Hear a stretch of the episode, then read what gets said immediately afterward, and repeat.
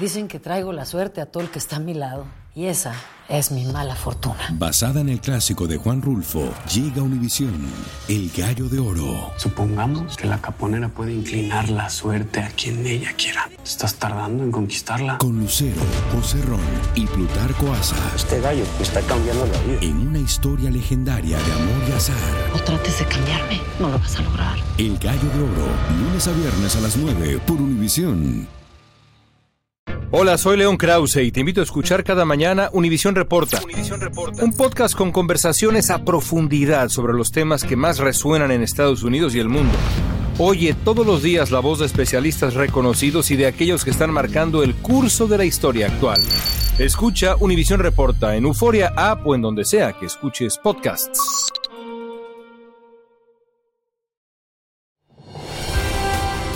Hola, soy Jorge Ramos y a continuación escucharás el podcast del Noticiero Univisión.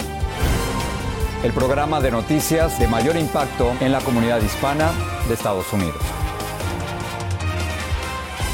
Muy buenas noches, les saluda Félix de Bedut. Hay celebración y esperanza por la liberación del primer grupo de rehenes en poder de Hamas, pocas horas después del inicio de la tregua con Israel. 24 secuestrados, entre los que hay mujeres y niños que fueron tomados cautivos el 7 de octubre, fueron intercambiados por 39 mujeres y adolescentes palestinos que estaban en la cárcel. Se espera que las liberaciones continúen en los próximos días. Desde Jerusalén, Joan Cabaces Vega nos tiene los detalles de esta nueva fase del conflicto en Medio Oriente la imagen más esperada. Muchos registraron el momento con las cámaras de sus teléfonos celulares. Ambulancias de la Cruz Roja atravesaron la frontera entre Gaza y Egipto, trasladando a 24 rehenes, 13 de ellos israelíes, algunos de los cuales con doble ciudadanía, además de 10 tailandeses y un filipino que no forman parte de la negociación internacional, sino de un acuerdo bilateral entre sus respectivos países y Hamas una enorme alegría por nuestros queridos ciudadanos que se liberaron, pero es un duro sentimiento de incertidumbre y ansiedad por aquellos que aún siguen en la franja de Gaza. Esta primera tanda de rehenes liberados se produjo solo horas después de que comenzara a regir la tregua o pausa, como lo llama Israel, entre ambas partes en conflicto. Este grupo de mujeres y niños pudieron abandonar los lugares donde los mantuvieron cautivos y ya se encuentran en territorio israelí. Estamos comprometidos al regreso de todos nuestros secuestrados. Este es uno de los objetivos de esta guerra y vamos a alcanzar todo lo que nos propusimos. A cambio, el gobierno de este país escarceló a 39 mujeres y niños que mantenía en sus cárceles con distintas acusaciones. Fueron trasladados en autobuses a Ramallah, en Cisjordania, en medio de festejos y algunos incidentes. Se cumplió así con lo acordado para este primer día de tregua, según el gobierno de Qatar. Entre quienes recuperaron su libertad hay dos mujeres de origen argentino, una madre de 44 años y su hija de solo 6. Varios miembros de su familia siguen cautivos por Hamas. Como parte del pacto ya comenzó el ingreso de ayuda humanitaria adicional a la franja de Gaza. Un convoy de camiones con comida y diversos víveres atravesó el único paso. El total de rehenes israelíes o con doble ciudadanía que se liberarán en los cuatro días de tregua serán 50. Israel, a cambio, se comprometió en excarcelar a 150 presos palestinos en una proporción de tres palestinos por rehén. En Jerusalén, Joan Cabases Vega, Univisión. Y en la Casa Blanca, mientras tanto, la liberación de este primer grupo de rehenes fue bienvenida por el presidente Biden, quien aclaró que este es solo el inicio. El presidente dijo esperar que se incluya a los rehenes estadounidenses entre los primeros 50 liberados y no descarta una ampliación de la tregua. Pablo Gato con más detalles. Biden dijo que las liberaciones de rehenes de hoy son solo el comienzo, pero que todo va bien. Han pasado por unos momentos terribles y ahora comienza el largo camino para su recuperación, afirmó. Espera que dos mujeres estadounidenses y la niña de cuatro años, Abigail Edan, estén entre los primeros 50 liberados. ¿Pero qué sucederá tras la liberación del primer grupo de rehenes? Israel afirma que tras el cese al fuego de cuatro días, la guerra seguirá. Pero hay presión por parte de las familias del resto de rehenes para que se siga negociando y se expanda el cese al fuego. Se manifiestan a diario en Israel. No hay nada más importante que traer a casa a los rehenes, afirma esta familiar. Una extensión del cese al fuego es bienvenida también por muchos en Gaza.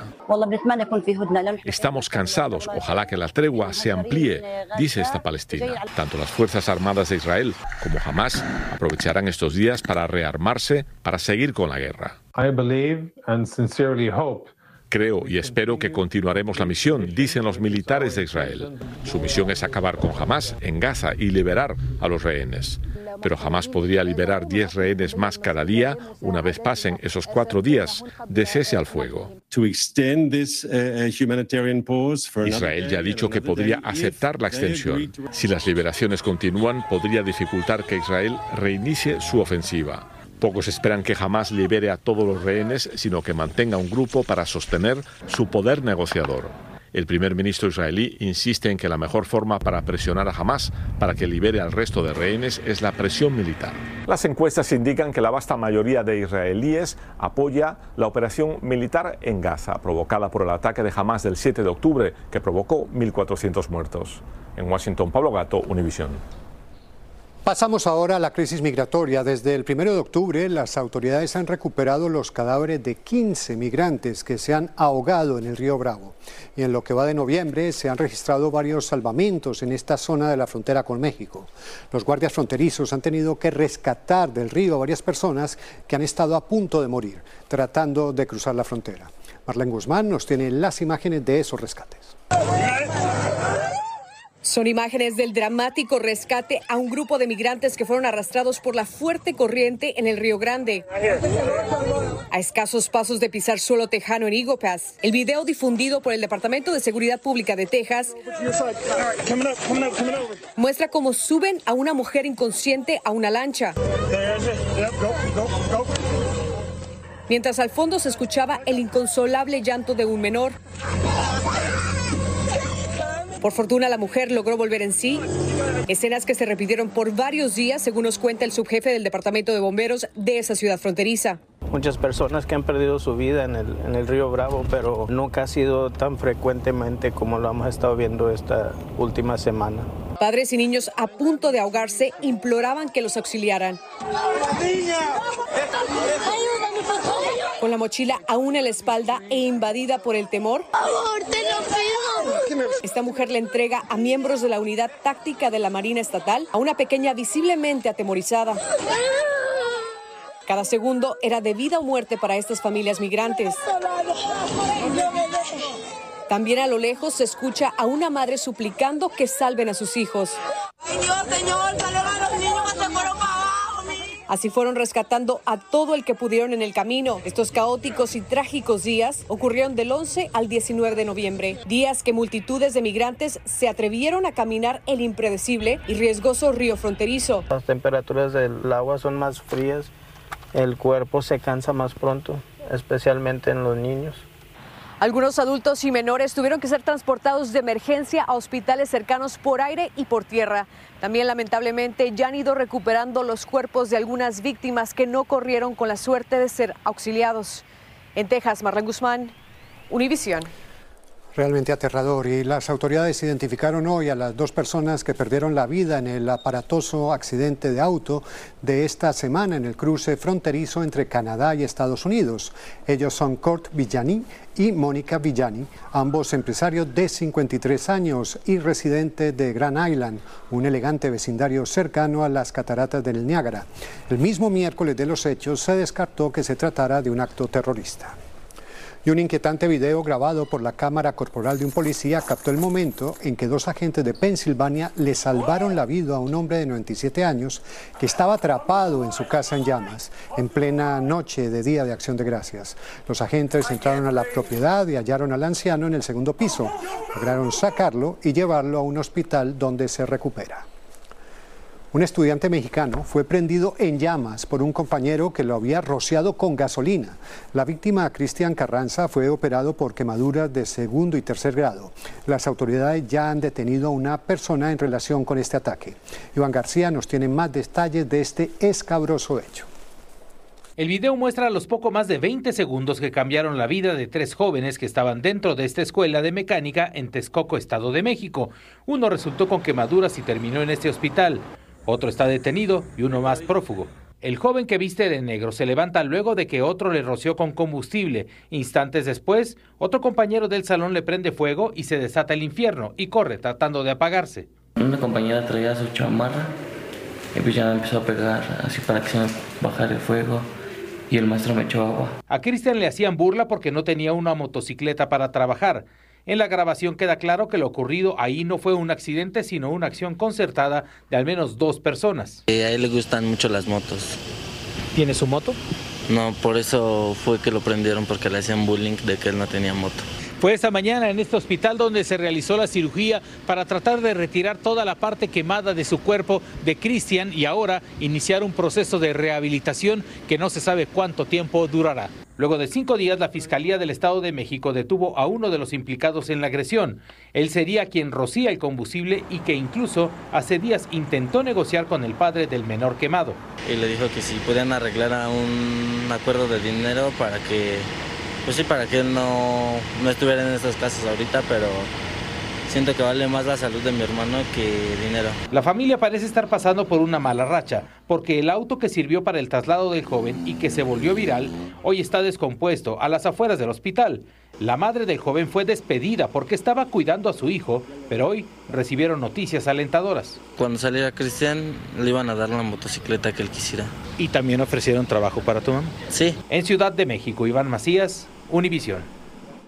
Hola, les habla Jorge Ramos, soy inmigrante y periodista. Quiero invitarte a profundizar en los temas más relevantes y controversiales de la actualidad en el podcast llamado Contrapoder. Contrapoder. Descubre las diferentes voces de los protagonistas del momento con entrevistas a profundidad. Escucha el podcast Contrapoder en Euforia App y en todas las plataformas. Dicen que traigo la suerte a todo el que está a mi lado. Y esa es mi mala fortuna. Basada en el clásico de Juan Rulfo, llega Univisión, El Gallo de Oro. Supongamos que la caponera puede inclinar la suerte a quien ella quiera. ¿Estás tardando en conquistarla? Con Lucero, José Ron y Plutarco Asa. Este gallo está cambiando la vida. En una historia legendaria de amor y azar. No trates de cambiarme, no lo vas a lograr. El Gallo de Oro, lunes a viernes a las 9 por Univisión. Gracias por seguir con nosotros en el podcast del Noticiero Univisión. Por segunda ocasión en lo que va del año, el presidente mexicano Andrés Manuel López Obrador tuvo que pronunciarse sobre la detención de Néstor Isidro Pérez Salas, alias El Nini, el jefe de seguridad de la facción del cartel de Sinaloa. AMLO le agradeció al presidente Biden que reconociera los esfuerzos del gobierno de México en la lucha contra el narcotráfico. Y seguimos en México, donde los periodistas siguen siendo víctimas de la delincuencia. En la última semana, en una sola localidad, la de Guerrero, se registró el secuestro de cinco personas, tres de ellas comunicadores. Ante la grave situación, el alto comisionado de Naciones Unidas ya le envió un mensaje a las autoridades mexicanas. Jessica Cermeño con los detalles. Mi hermana Silvia Naiza Arce y mi cuñado Alberto Sánchez quienes son periodistas en México, en Tasco Guerrero, fueron privados de su libertad, fueron levantados por civiles armados. Con este video, la escritora y activista Julisa Arce, desde Estados Unidos, exige a las autoridades mexicanas que busquen a su hermana y a su marido en Guerrero, en el sur de México.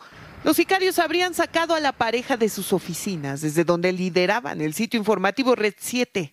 Mis sobrinos que tienen 3 y 5 años, mi sobrina que tiene 13 años, los necesitan. Días antes, también allá, hombres armados se llevaron de su casa a otro periodista, Marco Antonio Toledo, director del semanario El Espectador de Tasco y corresponsal de varios medios. Los delincuentes se lo llevaron junto a su esposa y a su hijo. Lo que sabemos es que este grupo que les privó de la libertad eh, revisó su domicilio, destruyeron el módem de la vivienda, y sustrajeron celulares de las víctimas, así como dos equipos de cómputo. Toledo ya había sufrido amenazas en ese turístico lugar dedicado al comercio de La Plata, donde el incremento de las extorsiones en el último año ya provocó el cierre de varios comercios. Las desapariciones que ya se investigan a nivel federal confirman a México como el país sin guerra más peligroso para la prensa. En lo que va del año, al menos cinco periodistas han sido asesinados por su trabajo en este país y desde el 2163 comunicadores han perdido la vida. El último es Ismael Villagómez, fotoperiodista asesinado hace una semana en Ciudad Juárez. Se agrede a la prensa cada 16 horas. En México, Jessica Cermeño, Univisión. Una mujer acusó al alcalde de Nueva York, Eric Adams, de haberla agredido sexualmente hace tres décadas, según una demanda presentada en una corte de Manhattan el miércoles. La demanda, por 5 millones de dólares en daños, alega que Adams habría agredido sexualmente a la persona demandante mientras ambos trabajaban para la ciudad precisamente de Nueva York. Adams ha rechazado la acusación. Un funcionario de educación del Departamento de Defensa fue detenido durante una operación de tráfico de personas en Georgia. Stephen Jovanik, de 64 años de edad, fue acusado de proxenetismo. Otras 25 personas también fueron arrestadas y procesadas por cargos similares. Jovanik salió de la cárcel y fue suspendido del cargo. Algunos barrios latinos de Chicago, donde han sido reubicados centenares de inmigrantes llegados por la frontera sur, se encuentran bajo el asedio de delincuentes. Se han reportado numerosos robos y asaltos y los residentes piden que la ciudad refuerce la vigilancia para evitar que la situación empeore. Enrique García nos dice qué es lo que está pasando. Residentes de barrios latinos del suroeste de Chicago dicen estar atravesando por una ola de violentos asaltos. En los últimos días, comercios como esta licorería han sido el blanco de robos a mano armada. En este video de vigilancia se aprecia cuando dos sujetos entran armados y uno de ellos amaga a una cliente. El esposo de la mujer amagada a punta de pistola dice que su pareja quedó afectada emocionalmente. Le han apuntado la pistola a la cabeza y la, la trajeron como un mapeador porque la jalaron. Tiene un trauma ahorita, tiene, uh, tiene dolores de cuello. Los asaltantes, según comerciantes de la zona, están causando terror en la comunidad. Porque son personas que vienen armadas y pues no están pensando en nada más asustarte. Ellos te pueden hasta disparar, quitarte tu vida por cosas materiales. Este día de acción de gracias ocurrieron 12 asaltos en zonas latinas en un lapso de una hora.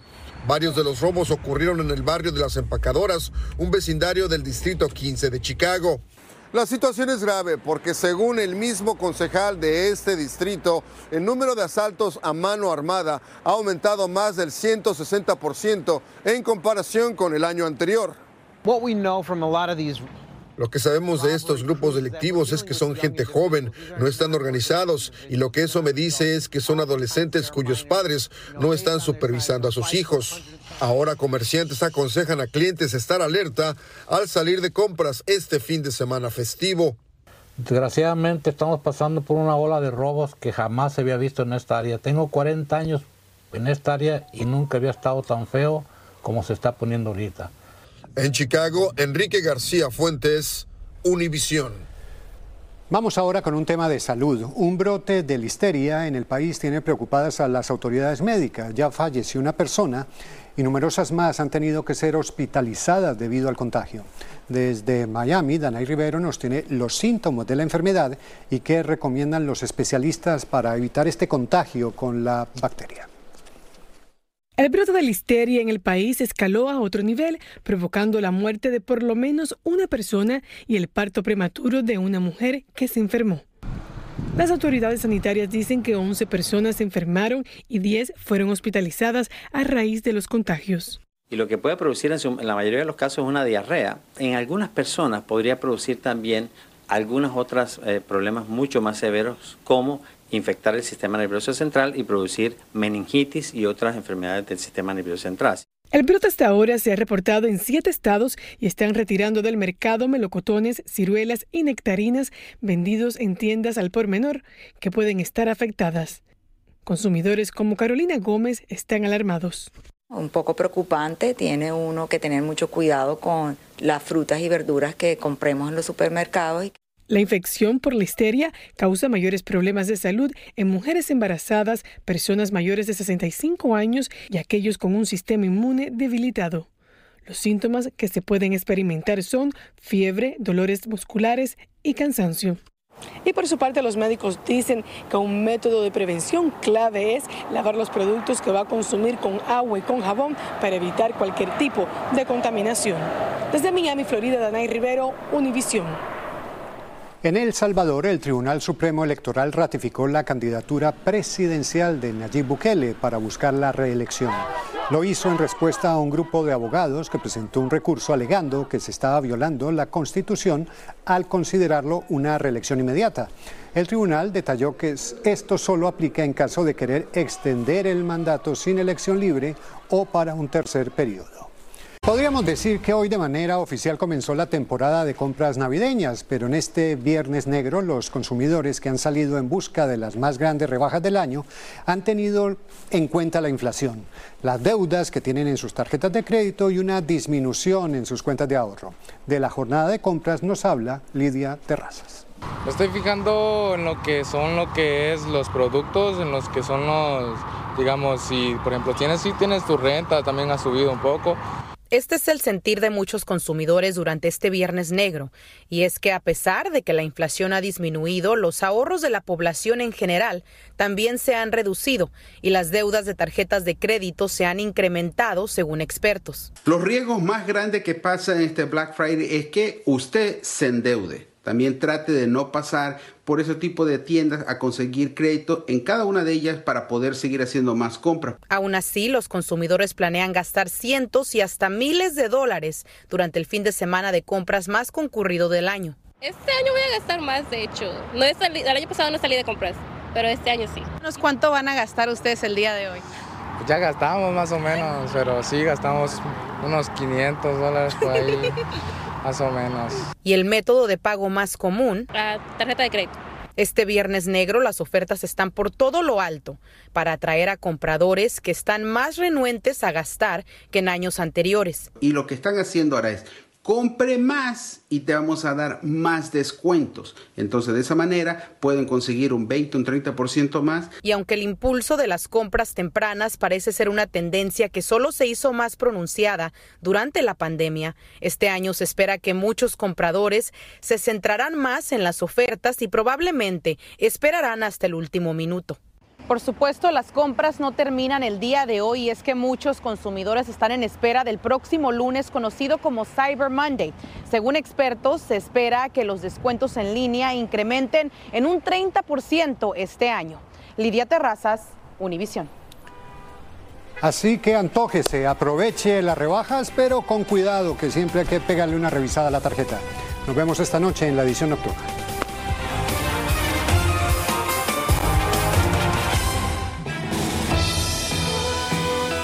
Así termina el episodio de hoy del podcast del Noticiero Univisión. Como siempre, gracias por escucharnos.